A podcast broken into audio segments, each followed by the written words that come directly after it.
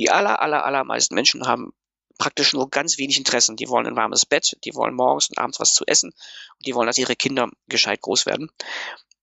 Und man reagiert situativ auf das, was einen gerade umgibt.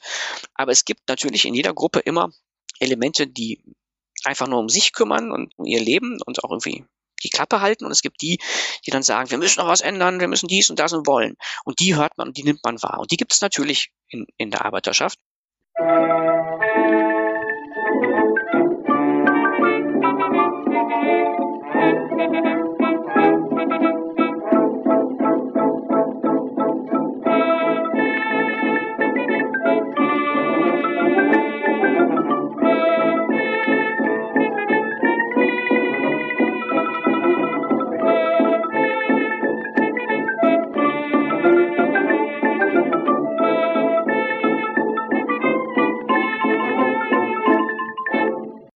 In dieser Folge von Geschichte Europas spreche ich zum nunmehr fünften Mal mit Professor Dr. Tobias Arendt und wieder begeben wir uns in den Themenbereich des Deutsch-Französischen Kriegs. Nachdem wir das letzte Mal über die Schlacht von Sedan sprachen, schauen wir dieses Mal auf die Pariser Kommune. Professor Arendt schildert dabei die Zustände in Paris während der deutschen Belagerung, den Zusammenhang vom Kriegsende und der revolutionären Einrichtung der Kommune und erklärt, wie auch dank der frühen Freilassung von Hunderttausenden französischen Kriegsgefangenen die neue konservative Führung der Französischen Republik in der Lage war, innerhalb weniger Tage das Experiment der Pariser Kommune blutig zu beenden. In den Shownotes findet ihr inhaltlich verknüpfte Folgen, etwa auch zur Übersichtsfolge zum Deutsch-Französischen Krieg. Diese Liste wird stets aktuell gehalten, so dass auch in Zukunft erscheinende Folgen darin festgehalten werden Zudem stehen in den Shownotes einige Hinweise zu Kontakt und Unterstützungsmöglichkeiten. Bewertungen und Kommentare auf den entsprechenden Plattformen helfen, die Sichtbarkeit dieses Podcasts zu erhöhen. Ganz besonders toll wäre es, wenn ihr mich auf Steady mit einem monatlichen Beitrag dabei unterstützen könntet, diesen Podcast zu betreiben und weiterzuentwickeln. Geschichte Europas ist Mitglied des Netzwerks Historytelling auf Geschichtspodcasts.de sowie Teil von Wissenschaftspodcasts.de und erscheint auf Spotify und als RSS-Feed für Podcast-Apps. Meine erste Frage an Professor Arendt war gewesen, wie sich die militärische Situation nach der Schlacht von Sedan hin zur Belagerung Paris entwickelte und wie dies mit der Gründung der Kommune zusammenhing. Ich wünsche euch viele neue Erkenntnisse beim Anhören unserer Aufnahme aus dem April 2023. Die Schlacht von Sedan ist ja nun die große Katastrophe des Second Empire. Die Deutschen, also vor allem die Preußen und äh, bayerische Einheiten äh, vernichten die Armee General Macmahons. Napoleon III., Neffe Napoleons I., Kaiser der Franzosen, begibt sich in Sedan in Gefangenschaft und es werden also die Reste der französischen Armeen gehen auch in Gefangenschaft. Das heißt, es gibt kein Kaiserreich mehr, es gibt keine funktionierende kaiserliche Armee mehr. Die eine Armee, also die von Macmahon geht in Gefangenschaft, die von die in Metz eingeschlossene Armee von Bazaine ist ebenfalls vom Spielfeld genommen. Es gibt im Grunde, im Grunde ist der Krieg beendet, wenn man es nüchtern betrachtet.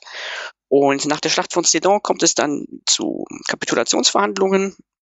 Die Deutschen fordern das Elsass und Teile des deutschsprachigen Lothringen, das künftig zu gründende Deutsche Reich. Die Franzosen lehnen das ab. Und ist es zwar nicht ganz klar, mit welchen Mitteln sie sich wehren wollen, aber sie lehnen das halt einfach ab. Daraufhin beschließen die deutschen Truppen nach Paris zu ziehen, wo sie dann am 19. September endgültig auch den Belagerungsring um Paris herum schließen können. Die Schlacht von Sceaux entscheidet die Belagerung, also das heißt, dass die Belagerung erfolgreich sein wird. Und in Paris befinden sich jetzt noch äh, letzte Reste französischer Armeen. Also Paris ist natürlich befestigt und Paris hat auch, wird auch verteidigt. Und so ist der, der Stand der Dinge. Bevor es zum 19. September jedoch endgültigen Beginn der Belagerung kommt, gründet sich am 4. September die Republik. Und zwar in Paris. Also der Kaiser ist ja nun in Gefangenschaft. Die Kaiserin Eugenie ist geflohen. Die kaiserlichen Machteliten sind nicht mehr an der Regierung. Das Vakuum wird gefüllt durch eine Republik. Die dritte Republik wird ausgerufen. So, und diese dritte Republik beschließt dann, wir, wir machen weiter. Die Forderungen der Deutschen sind nicht akzeptabel. Und sie gründen dann in sehr, sehr schneller Zeit neue Ersatzarmeen, junger, Wehrpflichtiger mangelhaft ausgebildet und ohne jede professionelle Führung, weil die Offiziere sind ja ebenfalls alle in deutscher Gefangenschaft, wahlweise in Metz, ebenfalls in Belagerung. So ist der Stand der Dinge nach der Schlacht von Sedan. Diese neue Republik musste den Krieg auch irgendwie weiterführen, auch wenn die Hauptstadt belagert ist.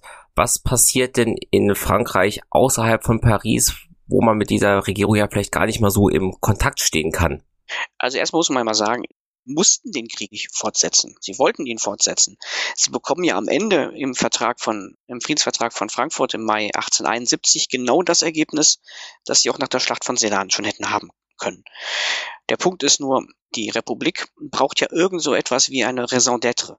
Also einen Grund, warum es sie überhaupt gibt. Und diese Raison d'être findet die Republik in der Fortsetzung des Krieges, obwohl sie praktisch keine militärischen Möglichkeiten mehr haben.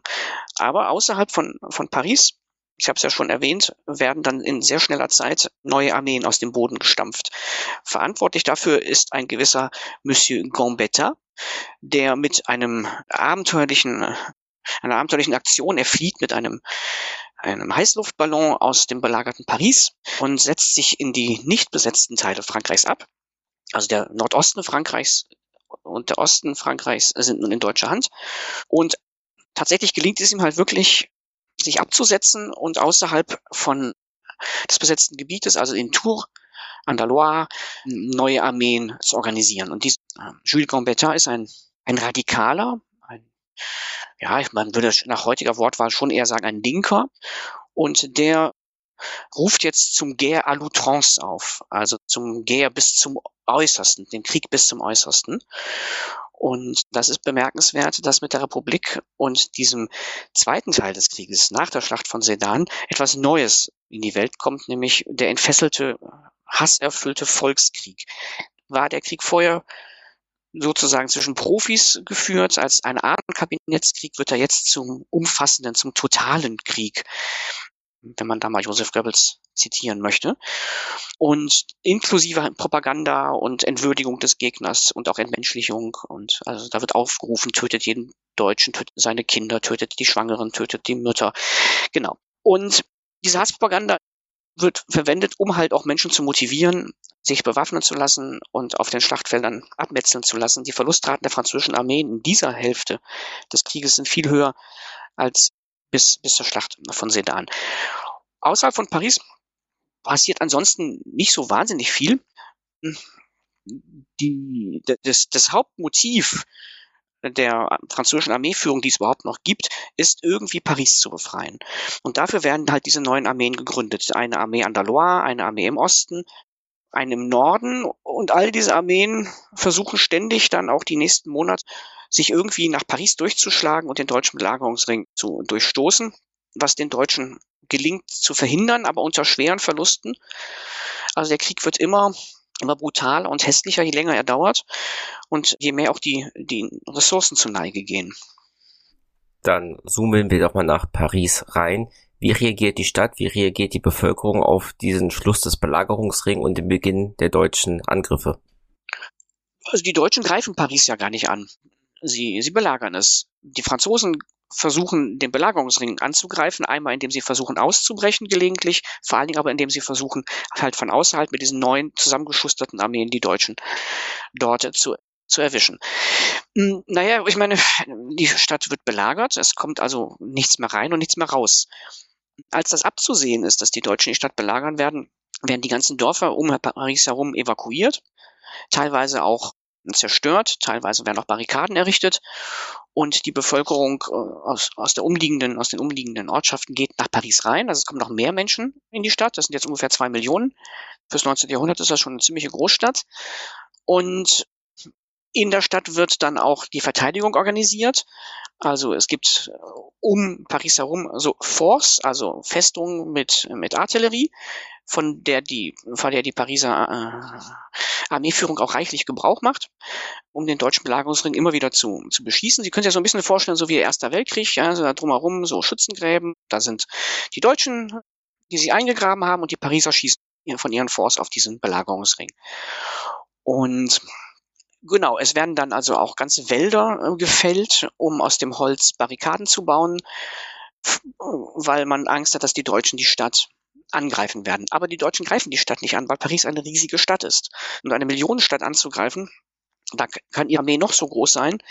Das ist mit großen Gefahren und den sicheren, sicheren Verlusten verbunden. Das heißt, die Deutschen verlegen sich darauf, abzuwarten, bis die Pariser ja sagen, sie halten das nicht mehr aus, weil sie auch irgendwann äh, natürlich nichts mehr zu essen haben werden. Das kalkulieren die Deutschen relativ zynisch mit ein. In Paris befinden sich reguläre Einheiten, aber auch äh, National- und Mobilgarde. Das sind so, so semi-professionelle, teils freiwilligen Einheiten mit wenig professioneller Führung und auch wenig, wenig Kampfkraft, aber relativ fanatischem Nationalismus. Also Truppen, die unzuverlässig sind, ähm, weil sie halt einfach keine Profis sind und auch keine richtige äh, Ausbildung gehalten haben, so wie die deutschen Wehrpflichtigen. Ja, in Paris, wir haben zahlreiche Zeugnisse der Pariser Stimmung, als zum Beispiel Edmond de Goncourt, ein französischer Schriftsteller, der hat ein wunderbares Tagebuch geführt, in dem er also tagtäglich so festhält, was in Paris äh, passiert. Er ist ein ziemlicher, ja, ein trauriger Mensch. Er hat seinen, seinen Bruder gerade verloren und er zieht durch die Straßen und ist immer völlig fassungslos über den Fanatismus vieler Leute, die also kämpfen, aber auch über die mangelnde Kampfmoral, die mangelnde Disziplin. Gelegentlich kommt es ja zu Versuchen der Pariser National- und Mobilgarden auszubrechen. Die werden dann blutig zusammengeschossen von den Deutschen. Mhm. Oft werden diese Kämpfe auch nicht bis zum Ende geführt, was Goncourt sehr erbittert, weil er sagt, mit solchen Leuten sollen wir, sollen wir die Republik verteidigen. Also er ist ein Konservativer, er ist kein Republikaner, er ist kein Demokrat. Und er sieht also die Verhältnisse in Paris, wie die langsam so erodieren und die Disziplin nachlässt. Und genau, das kann man alles bei, bei Goncourts Tagebuch wunderbar, das auch gut ediert ist, wunderbar nachlesen. Diese Belagerung zieht sich ja monatelang hin. Wann beginnt diese neue republikanische Regierung denn einzusehen, dass sie nicht gewinnen werden und beginnen mit Friedensverhandlungen? Naja, das ist, das dauert. Also die, die Pariser Bevölkerung hungert massiv. Also es gibt jeden Tag Hungertote. Die medizinische Versorgung bricht auch mehr oder weniger zusammen. Der Winter kommt, also Menschen frieren auch. Und in solchen Situationen ist es ja immer dasselbe. Sie haben die Privilegierten, die sich auf dem Schwarzmarkt alles Mögliche noch kaufen können. Und sie haben die, die Unterschichten, die Proletarier, die eben halt kein Geld mehr haben, sich Holz oder Kohle zum Heizen zu kaufen und die auch nichts mehr haben, um auf dem Schwarzmarkt sich illegales Essen zu besorgen. Die Privilegierten halten das länger aus als die Unterprivilegierten, aber die Privilegierten sind die, die regieren und Republik und Demokraten und auch weitesten Sinne linke Politiker in der Regel privilegiert. Bis es bei denen ankommt, dass Menschen wirklich ähm, leiden, dauert es ein, ein ganzes Weilchen. Also irgendwann werden Hunde geschlachtet und Katzen und Ratten und man plündert sogar die Tiere des Zoos. Es gibt die berühmte Geschichte von den beiden Elefanten Castor und Pollux, aus denen Elefantenblutwurst gemacht wird und Elefantenbraten und auch in den, in den teuren Restaurants auch entsprechend verkauft wird, die immer noch geöffnet haben.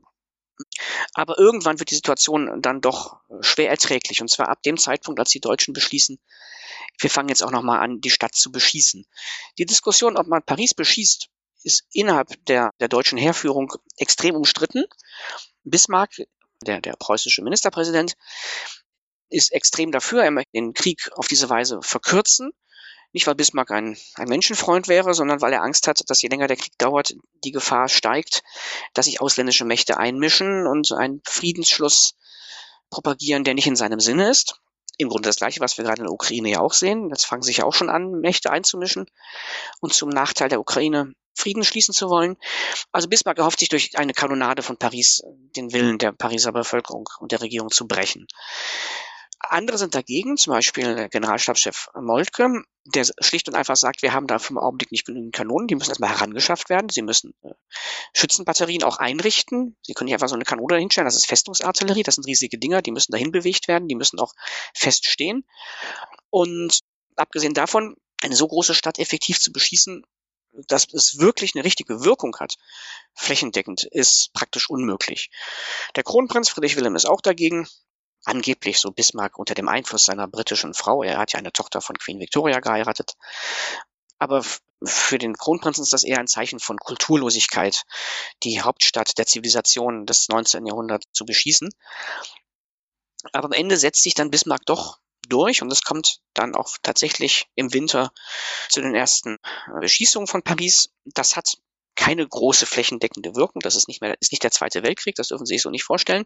Aber da, wo die Granaten einschlagen, hinterlassen sie natürlich trotzdem Tote und äh, Zerstörung. Und Ende, so Ende Januar sehen dann die, äh, die, ja, die Regierung in Paris sieht dann langsam ein, dass es keinen Sinn hat, das Ganze noch, noch fortzusetzen. Immer wieder scheitern auch Versuche, aus der Stadt auszubrechen. Es gibt noch große Kämpfe bei Le Bourget. Sogar am Tag der Proklamation des Deutschen Kaisers 18. Januar 1871 im Spiegelsaal von Versailles kommt es zu einem Ausbruchsversuch, aber das scheitert alles. Und irgendwann sind die Kräfte dann erschöpft. Und auch außerhalb von Paris die ganzen Kämpfe an der Loire, an im Norden dabei, bei Amiens, bei Le Mans, im Osten, auch die scheitern ja alle. Und unter hohen Verlusten für beide Seiten. Und dann kommt es tatsächlich zu einem ersten Waffenstillstand den handelt Bismarck aus mit dem französischen Außenminister Jules Favre. Die treffen sich mehrfach in Versailles, also dort, wo die deutsche politische Führung während der Belagerung residiert und handeln einen ziemlich harten Waffenstillstand aus. Die Bedingungen sind schon, sind schon hart und er wird dann nochmal im Februar verlängert. Was Bismarck aber als Waffenstillstandsbedingung ebenfalls verlangt, ist, ist, dass die Franzosen sich eine neue Nationalversammlung wählen. Die jetzige Regierung der Republik ist ja durch nichts legitimiert. Sie hat sich ja selbst ausgerufen. Und diese Regierung der nationalen Verteidigung, wie sie sich nennt, hat keine demokratische Grundlage. Es gibt auch keine Verfassung. Und äh, Bismarck verlangt jetzt, dass die Franzosen eine Nationalversammlung wählen, und zwar frankreichweit, sich eine Verfassung geben und eine Regierung geben. Und das passiert auch im Februar. Die Regierung konstituiert sich in Bordeaux in Paris geht das ja nicht, nicht wirklich ernsthaft. Und äh, das Ergebnis dieser Wahlen ist allerdings nicht das von der Pariser Regierung erhoffte, sozusagen mein Sieg der republikanisch-liberal-linken Lager, sondern es gewinnen vor Dingen Monarchisten. Und zwar verschiedenster Lager. Es gibt die Bourbonen, also diejenigen, die dem Hause Bourbon anhängen. Es gibt die Orleanisten, die dem Hause Orleans anhängen. Es gibt noch die Bonapartisten die eine Wiederherstellung des Kaiserreichs wünschen. Und die haben in dieser Nationalversammlung die Mehrheit. Sie ver verabschieden eine Verfassung und sie wählen einen stockkonservativen Politiker, Adolf Thiers, zum Chef dieser Regierung. Und dieser Thiers ist ein, ist ein Historiker, ein Intellektueller, also ein gebildeter Mann, der hatte vor Beginn des Krieges eindrücklich davor gewarnt, diesen Krieg zu führen. Und er hatte völlig recht. Der Zusammenbruch des Kaiserreichs sagt ja, dass er recht hatte. Und der wird jetzt Ministerpräsident. Und er ist das ziemliche Gegenteil von links.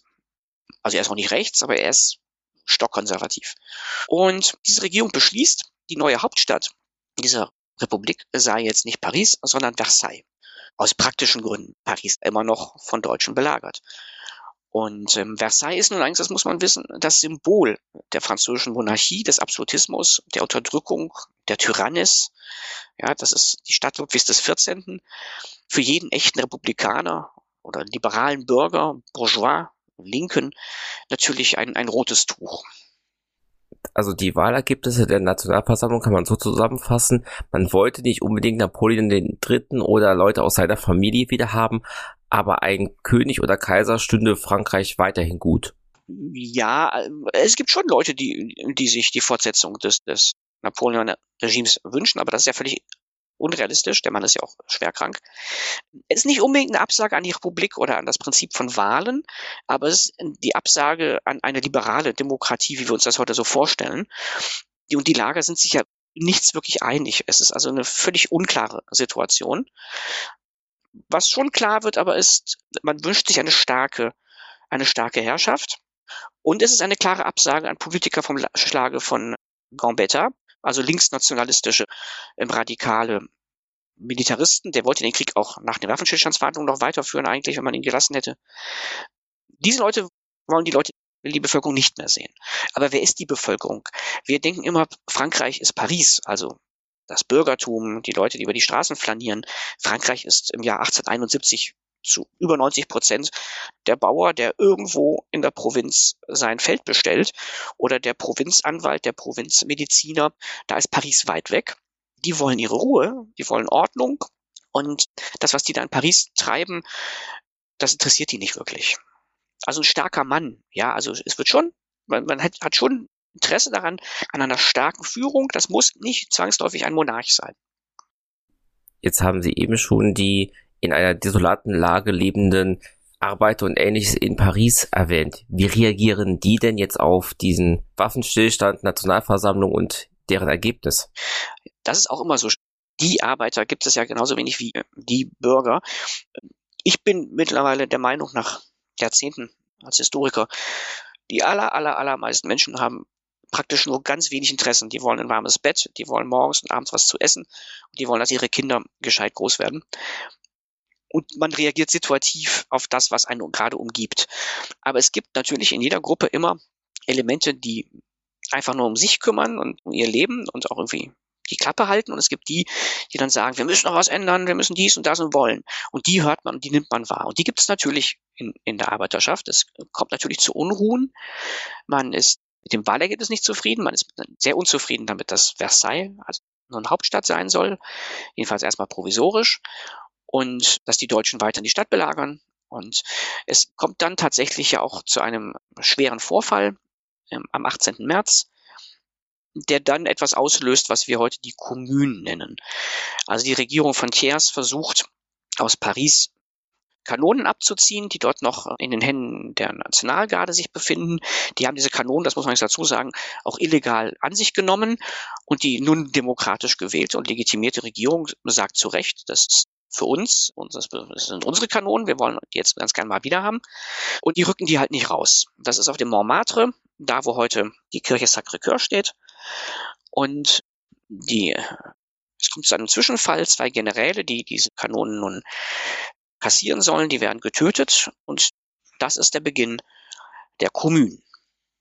Ist diese Kommune denn in Paris auf bestimmte Viertel oder Gegenden spezialisiert oder sind die Anhänger über die ganze Stadt verteilt und haben die eine Organisation, eine gemeinsame, auch ideologische Grundlage? Also die Kommune hat Anhänger natürlich im klassischen Proletariat. Also wir dürfen nicht vergessen, die Theorien von Marx und Engels sind ja nun schon Jahrzehnte bekannt. Also es gibt natürlich Sozialisten, auch da gibt es gemäßigte Radikale, wie es das immer gibt. Und sie hat Unterstützer im, ich sage mal, linksliberalen Salon sozialistischen Bürgertum, die das ebenfalls unterstützen. Aber die große Mehrheit der Pariser different auf die Art und Weise, wie ich es gerade beschrieben habe, oder lehnt das auch einfach ganz entschieden ab. Das gibt es natürlich auch. Also die, die meisten sind ja noch Anhänger des, also entweder der, der neuen Regierung oder der alten Regierung und das, was die Kommune da macht, ist ja nun ein neues radikales Experiment und das ist immer, solche Dinge sind immer Minderheiten die das an sich ziehen. Es gibt soziale Spannungen, gar keine Frage, auch zwischen Proletariat und Bürgertum und die, die Unterprivilegierten sehen ja nun oder haben ja gerade in der Not, das habe ich ja schon ausgeführt, gesehen, wie, wie ungerecht die Welt ist. Und das zeigt sich ja gerade in der Not am allerbesten. Und da explodiert das dann irgendwann. Diese Kommunen lässt sich dann durch eine Wahl pseudodemokratisch legitimieren. Hm, warum, warum pseudodemokratisch? Naja, die Mehrheit der Pariser Bevölkerung nimmt in dieser Wahl gar nicht teil, weil sie sie nicht als legitim anerkennt. Aber die, die dann zur Wahl gehen, die unterstützen das Ganze, so dass die Kommune so eine Art von Scheinlegitimität tatsächlich entfalten kann. Also in meinem Buch 1870, 71 schreibe ich über, über die Kommunen, wenn ich mich da mal kurz ein bisschen zitieren darf, Folgendes. Radikal links in den politischen Ideen gilt die Kommune vielen bis in die Gegenwart als frühsozialistisches Experiment einer Räterepublik. Allerdings versinkt die Kommune von Paris rasch in einer auch im 20. Jahrhundert bei vergleichbaren Experimenten wiederzufindenden katastrophalen Mischung aus politischem Extremismus, weltfremder Wichtigtuerei überforderter Revolutionäre, blutig willkürlichen Terror gegen Andersdenkende, vor allem gegen wohlhabende Bürgerliche und Geistliche, ökonomischer Planlosigkeit und fatalem Desinteresse an Verwaltungsfragen. Also diese Ähnliches sehen wir ja auch in den, in der Räterepublik zum Beispiel von Bayern am Ende des Ersten Weltkriegs. Also um zu illustrieren, wie diese Kommune tickt. Einerseits erlassen sie in relativ kurzer Zeit, wie ich finde, auch ganz moderne und sinnvolle Gesetze. Also die Rechte der Frauen werden gestärkt, das Schulsystem wird egalitärer gemacht, die, der Einfluss der Kirche wird zurückgedrängt, wobei ich sagen muss, dafür muss man keine Pfarrer erschießen. Kleiner, kleine Bemerkung daneben.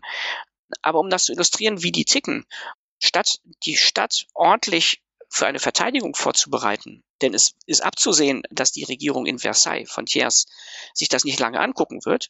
Statt also die Verteidigung zu organisieren und sich ein bisschen zu professionalisieren, haben die Zeit unter der Leitung des Malers Gustave Courbet, der berühmte Maler Courbet, haben die Zeit, die Colonne Vendôme, das ist ein, eine Gedenksäule aus der Zeit Napoleons I., abzureißen und das propagandistisch auszuschlachten mit Fotos und zu deklarieren als, das ist ein Symbol für den Sieg gegen, gegen die Bourgeoisie und gegen die Monarchie. Solche Sachen bin intellektuelle Kräfte und, und, und, und, und Zeit, statt zu überlegen, wie verteidigen wir denn nun unser Experiment, von dem wir doch so überzeugt sind. Gab es im restlichen Frankreich Sympathien für diese Bewegung oder war das etwas, das wirklich nur auf Paris konzentriert war? Ja, also Frankreich ist ja nun tatsächlich so zentral, dass Paris natürlich der wichtigste Ort ist, auch, auch wenn ich das eben so ein bisschen relativiert habe. Es gibt natürlich auch in Frankreich noch andere Städte mit, mit, mit, mit Industrie, also Nordostfrankreich, aber das ist ja nun durch die Deutschen besetzt. Wir haben Städte wie Marseille und Bordeaux, Saint-Etienne, das sind große Städte mit, mit auch Proletariat. Dort gibt es schon so kleinere Versuche des Nachahmens, aber nicht wirklich bedeutend oder erfolgreich. Das ist schon, die Kommune ist schon ein Pariser Ding und hat außerhalb von Paris praktisch keine Wirkung. Ich höre auch raus, dass es jetzt auch nicht so was wie eine wirklich gefestigte zentrale Führungspersönlichkeit oder ein klares Programm dahinter gab. Nein, es gibt kein klares Programm. Also wie ich es ja schon sagte, es gibt bei Linken äh, wie bei Rechten natürlich immer Radikale und Gemäßigte. Es gibt Pragmatiker, es gibt Ideologen und äh, sowas. Wenn die Kommune hätte ein Erfolg sein sollen, hätten die mehr Zeit gebraucht. So etwas tariert sich ja erst in Prozessen aus.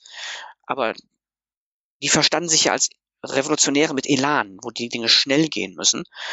Und wenn man irgendwie sowas wie eine ideologische Grundlage sehen will, dann im Kampf gegen das Alte, also gegen die Unterdrückung der Armen durch die Reichen, durch die Zementierung von Ungleichheit, durch Ungleichheiten in, im Bildungssystem, in der Ungleichbehandlung von Mann und Frau. Das sind natürlich schon moderne und auch unterstützenswerte Ziele.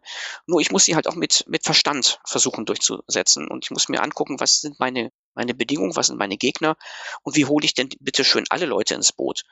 Und die Franzosen sind nun mal mehrheitlich katholisch. Und wenn ich da einfach ein paar Mönche erschieße oder Pfarrer, mache ich mir natürlich diese Leute, hole ich die nicht mit ins Boot. Ja, also diese Idee des Revolutionären, wir müssen also auch unsere Gegner physisch erledigen. Das ist natürlich ein sehr unangenehmer Zug in der Kommune. Und es ist alles noch in einem relativ kleinen Maßstab, aber Leute wie Lenin verstehen auch die Kommune als eine Art von Vorbild, was man mit politischen Gegnern zu machen hat. Und also ja, was die vielleicht eint, ist, die wollen was Neues und sie sind bereit, dafür auch Gewalt anzuwenden. Sie haben eben Marx, Engels und deren Ideen erwähnt. Was haben denn die beiden zu der Kommune gesagt, als sie passierte?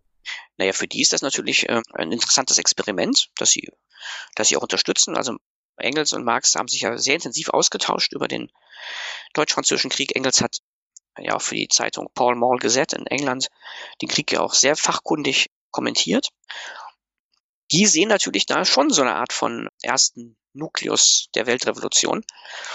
Aber es sind ja auch beides analytische Köpfe, die sehen auch, dass, äh, dass das nicht besonders clever aufgezogen ist. Aber viel wichtiger die spätere Rezeption. Also später im Sozialismus, also im real existierenden Sozialismus, wurde die Kommune hochstilisiert als das erste Experiment, wo die unterdrückten Massen sich nun der, der unterdrückte Proletarier sich erhob und in der Logik des historischen Materialismus ist ja der letzte Kampf der der Proletarier gegen die Bourgeoisie. Und wenn die dann erstmal gewonnen haben, ist das Paradies auf Erden. Und entsprechend wurde die Kommune auch zum Beispiel in DDR-Geschichtsbüchern ähm, auch gefeiert und als vorbildhaft dargestellt. Also Und wichtig ist die Rezeption durch Lenin. Also man, Marx und Engels haben viel kluge Sachen geschrieben und ihre Analyse des kapitalistischen Systems halte ich eigentlich immer noch für, für, für zutreffend. Man lese mal das kommunistische Manifest und staune darüber, wie präzise die Globalisierung vorausgesagt haben und die damit entstehenden Probleme. Die Rezeption aber durch, durch Lenin, der Marx und Engels dann ja in etwas totalitäres, menschenverachtendes und menschenfressendes verwandelt, ist das, ist das Problem. Und im real existierenden Sozialismus wird der leninistischen Sichtweise natürlich gefolgt. Und da ist die Kommune ein, ein frühes Muster, ein leuchtendes Beispiel. Es ist gescheitert, aber natürlich scheitert es nicht an der Unfähigkeit der Kommunaden, sondern es scheitert natürlich am bösen System. Das Ganze passiert ja im Hintergrund zu den deutschen-französischen Friedensverhandlungen zum Ende des deutsch-französischen Kriegs. Wie interagieren denn die deutsche Armee und die deutschen Machthaber mit den Kommunaden, wenn überhaupt? Mit den Kommunaden interagieren die überhaupt nicht. Die haben Thiers als Ansprechpartner und Jules Favre, der Außenminister der Dritten Republik, wird von Thiers als Außenminister bestätigt. Das heißt, Bismarck redet weiter mit Favre, dem legitim gewählten, äh, dem, dem legitimen Minister einer gewählten Regierung. Mm, sie interagieren indirekt mit der Kommune, indem sie die Belagerung aufrechterhalten. Also nach dem Waffenstillstand hat die deutsche Belagerungsarmee Lebensmittel in die Stadt gelassen, hat teilweise auch selbst Lebensmittel nach Paris geliefert, damit die hungernde Bevölkerung wieder Essen hat. Die Belagerungstruppen haben auch ähm, Heizmittel, also Kohle und so geliefert, damit in Paris eben halt nicht das große Elend weitergeht. An die Kommunen liefern die natürlich nichts mehr. Die lassen den Belagerungsring aktiv und schneiden damit die Stadt von, vom Rest Frankreichs ab. Das ist auch einer der Gründe für das Scheitern der Kommune. Sie ko konnte über Paris hinaus nicht aktiv werden. Also sie konnte nicht sozusagen äh, Ableger in, in anderen Städten ernsthaft gründen. Und die Deutschen arbeiten da Hand in Hand mit der Regierung Thiers, die Kommunen äh, ja zu bekämpfen. Nicht aktiv, die Deutschen greifen nicht aktiv militärisch da ein, aber sie unterstützen die Pläne der Regierung Thiers. Denn das Letzte, was, was jemand wie, wie Bismarck, der nun weiß Gott kein Demokrat war und auch kein Linker, sich wünschen konnte, war ein erfolgreiches sozialistisches Experiment in, in der Hauptstadt Frankreichs. Wann beginnt denn die konservative französische Regierung aus Versailles heraus konkret gegen die Kommunen vorzugehen? Also erstmal sind die ja noch da beschäftigt, den Friedensvertrag auszuhandeln. Der wird am 10. Mai in Frankfurt unterschrieben. Und das Ergebnis dieses Friedensvertrages ist das, was die Franzosen, hatte ich ja schon gesagt, auch nach Sedan schon hätten haben können. Sie müssen Elsass abtreten, Teile von Lothringen. Sie haben eine sehr große Kriegsschuld finanziell zu begleichen und bis die äh, bezahlt ist, verbleiben deutsche Besatzungstruppen in Nordostfrankreich. Als dann der Friedensvertrag fertig ist und nachdem doch monatelang auch immer wieder vor den Toren von Paris zwischen Regierungstruppen und Kommunaden es auch Kämpfe gegeben hat, kommt es dann im Mai zur berühmten Semaine Sanglante, zur blutigen, zur blutigen Woche. Die deutsche Seite hat die französischen Kriegsgefangenen, also die Armee von MacMahon und die Armee von Bazaine, der ja dann im Ende Oktober auch kapituliert hat, über 200.000 Mann, ziemlich schnell freigelassen, mit dem ganz klaren Kalkül, dass diese freigelassenen Gefangenen dann sofort der Regierung Thiers zur Verfügung stehen um die Kommunaden dann tatsächlich durch einen Angriff auch auszuschalten. Und das ist dann, das passiert dann halt auch in diesem, dieser berühmten Semaine Sanglante. Da greift dann die französische Armee ein. Ein General Gaston de Gallifet macht sich da besonders berühmt durch, durch Grausamkeiten. Und in einer Woche werden ungefähr 35.000 Kommunaden erschossen. Also hingerichtet, in Kämpfen niedergemetzelt, aber auch einfach so als Geiseln erschossen. Während dieser Kämpfe äh, wird Paris auch beschossen und es kommt vor allen Dingen zu verheerenden Bränden. Wobei nicht immer ganz klar ist, woher diese Brände kommen. Die Regierungsseite sagt, das seien sogenannte Petroleure, wahlweise Petrolösen. So nennt man Leute mit Petroleumlampen, die Feuer legen. Wer auch immer Paris so in, in Feuer gelegt hat, am Ende sind große Teile von Paris abgebrannt. Das ist auch fotografisch dokumentiert. Es sieht wirklich aus wie ein echter Bürgerkrieg, das war es ja nun auch. Also Paris leidet bei diesen Kämpfen ganz enorm.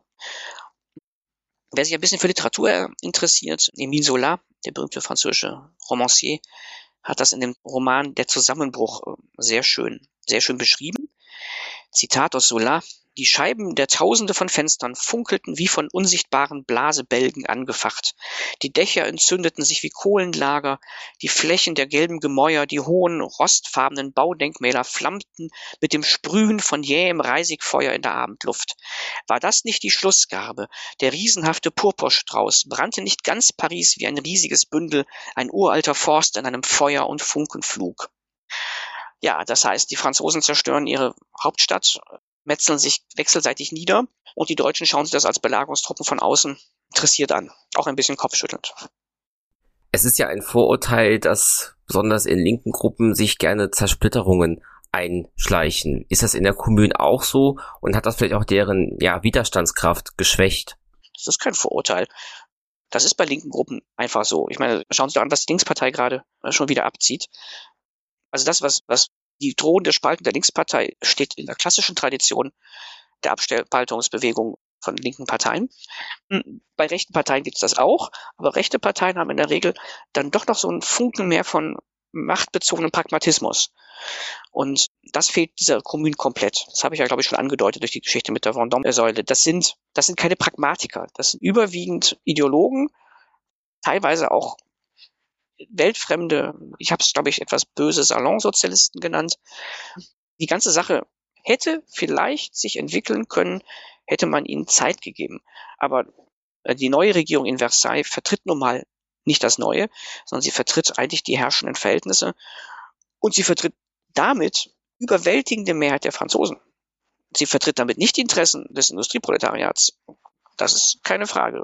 Die Interessen des Industrieproletariats werden ja auch die nächsten Jahrzehnte hinweg nicht vertreten. Sonst wäre es ja nicht zur Revolution in, in Russland gekommen und zu all den anderen Dingen, die danach folgen.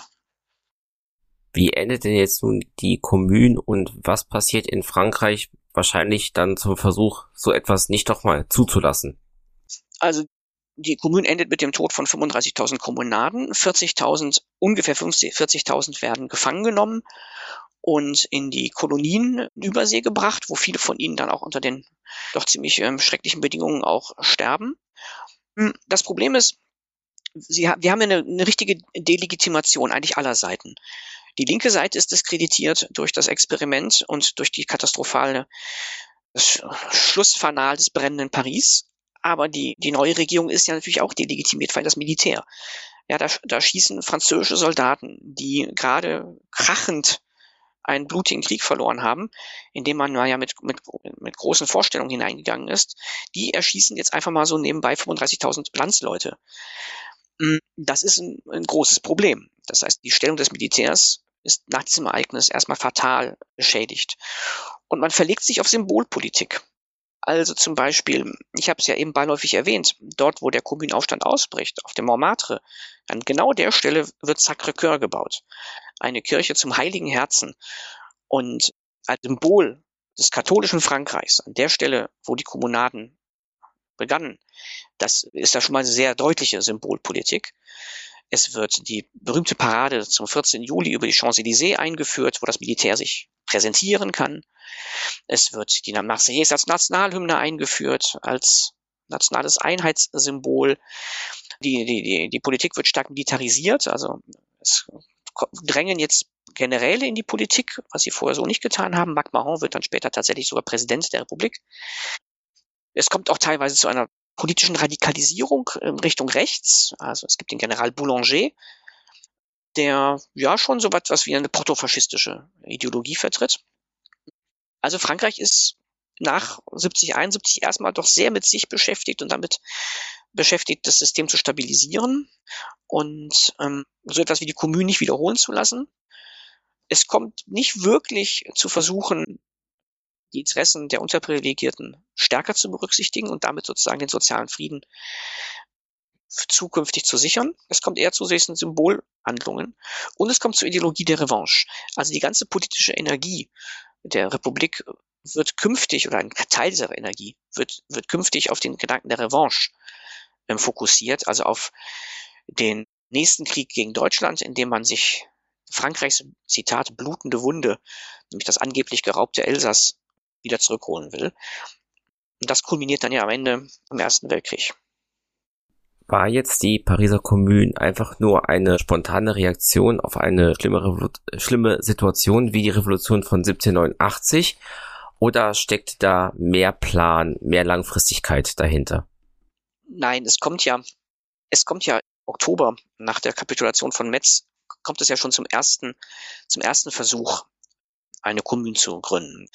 Und das ist das spontane, die spontane Aktion von einigen linken Intellektuellen, unter anderem auch von Journalisten, am 31. Oktober. Und die ganze Geschichte endet in einem, ja, ja, schon fast schon ein bisschen lustigen Desaster.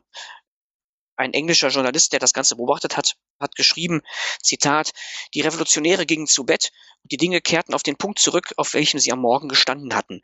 Ja, sie machen einen Tag Rabatz, dann kommt ungefähr 15.000 Menschen demonstrieren und dann kommt ein, ein Bataillon loyaler Soldaten und die ganze Geschichte wird diskursiv, ohne Schießen einfach beendet. So handeln keine Revolutionäre, die wirklich einen, einen klaren Plan haben. Aber wie das bei vielen ankommt, das, dafür habe ich auch einen Zeugen, nämlich einen Offizier namens Erison, der hat auch ein Tagebuch geführt und dieser Erison ist ähnlich wie, wie Goncourt ein sehr konservativer Vertreter, der schreibt über die Revolutionäre hm, ein bisschen ein bisschen böse. Ganz tief unten finden wir ein Zehntel der Bevölkerung. Individuen, die weder Originalität noch Tugenden besitzen, die unfähig sind zu denken, aber bereit, sich für jede Idee zu begeistern, die gewalttätig und auf Umsturz gerichtet ist. Sie sind gleichzeitig feige und wild und bilden ein Heer, das für die überlegten Schurken, die sie mit sich zu reißen verstehen, stets fertig steht. Also er sagt, es gibt Unzufriedene, aus meiner Sicht zu Recht Unzufriedene, aus Sicht Erisons nicht zu Recht Unzufriedene, die von Schurken, damit meint er jetzt halt solche Intellektuellen, wie, wie zum Beispiel den Journalisten Florence oder halt auch Gambetta, die dann diese Leute sozusagen benutzen für ihre, für ihre eigenen Zwecke. Aber nochmal, eine Revolution, die nach einem Tag nach Verhandlungen scheitert, wird nicht von Leuten gemacht, die wirklich wissen, was sie wollen und die wirklich einen Plan hätten. Das war also schon eher eine spontane. Also es kam viel zusammen am 18. März. Ja, der Waffenstillstand, die, die harten Bedingungen der Deutschen, monatelanges Hungern letztlich für nichts, die konservative Regierung, die ausrecht nach Versailles geht, die soziale Ungleichheit in der Stadt, das ist dann explodiert. Wie Revolutionen halt manchmal so entstehen. Nur Revolutionen brauchen dann jemanden, irgendjemanden oder vielleicht auch mehr, die überzeugend als Personen die Geschichte vertreten können, repräsentieren und auch ja, in, in richtige Bahnen lenken. Die Französische Revolution, Sie sprachen es ja an, 1789, die wird ja letztlich beendet durch Napoleon I., der, sage ich mal, wenn man das von außen betrachtet, natürlich eine Diktatur errichtet, aber der die Revolution in vielen ihrer, ihrer Grundzüge ja sozusagen zu einem Ergebnis bringt. Ja, also natürlich, wenn eine französische Revolution den König abschaffen will und am Ende hat man ein Kaiserreich, ist das natürlich irgendwo ironisch. Aber das, was viele Revolutionäre wollten, setzt Napoleon ja um, zum Beispiel mit dem Code Zivil. Und das ist die Persönlichkeit, die charismatische. Gleichzeitig zeigt diese charismatische Persönlichkeit aber auch die Gefahr, die sich im charismatischen Revolutionsführer spiegelt, nämlich die Gefahr von Diktatur, Einmannherrschaft und Autoritarismus. Und wenn man das positiv oder sympathisch sehen will, das Fehlen solcher Figuren in der Kommune macht sie irgendwie auch in ihrem Dilettantismus nicht unsympathisch. Wo steht denn die Pariser Kommune heute in der französischen, vielleicht auch in der ja international sozialistischen Erinnerungskultur? Naja, das ist jetzt mittlerweile lange her. Und die sozialistische Erinnerungskultur ist genauso untergegangen wie der Sozialismus, der real existierende Sozialismus auch. Hm, das spielt heute vielleicht noch in Kuba wie eine Rolle, aber ähm, ansonsten ist die, ist die Kommune weitgehend vergessen. Natürlich, also kann man auch mit der Kommune auch heute immer noch junge Idealisten begeistern. Ich hatte in meinem, in meinem Twitter-Projekt, über das Sie ja auch mal podcastet haben, wenn ich das richtig weiß, mit der Frau Pfaut, hatte ich einen jungen Studenten, der war zuständig für das Thema Kommunen und der war links und der war Feuer und Flamme für das Ganze. Der musste ich mit seinen Tweets immer ein bisschen bremsen, nicht allzu weltrevolutionär rüberzukommen. Mhm. Aber ansonsten spielt das keine besondere Rolle. Es gibt ein Museum zur Kommune in Paris und das steht nicht zufällig in, in Saint-Denis, einem Ort, einem traditionellen Arbeiterort mit proletarischer Vergangenheit. Und die Kommune wird in diesem Museum, falls als ich zuletzt da war, das war schon einige Jahre her, schon sehr affirmativ äh, geschildert. Aber ansonsten interessiert die Kommune eigentlich kaum noch irgendjemanden. Was meinen Sie mit affirmativ geschildert? Also, dass man das, es wird schon als äh, der Versuch eines sozialistischen Experiments dargestellt, dass man eher schon positiv achten kann. Also wie gesagt, in Saint-Denis. Saint-Denis ist ja nochmal traditionellerweise nicht nur der Ort der Grablege der französischen Könige, sondern auch ein proletarisch geprägtes Viertel.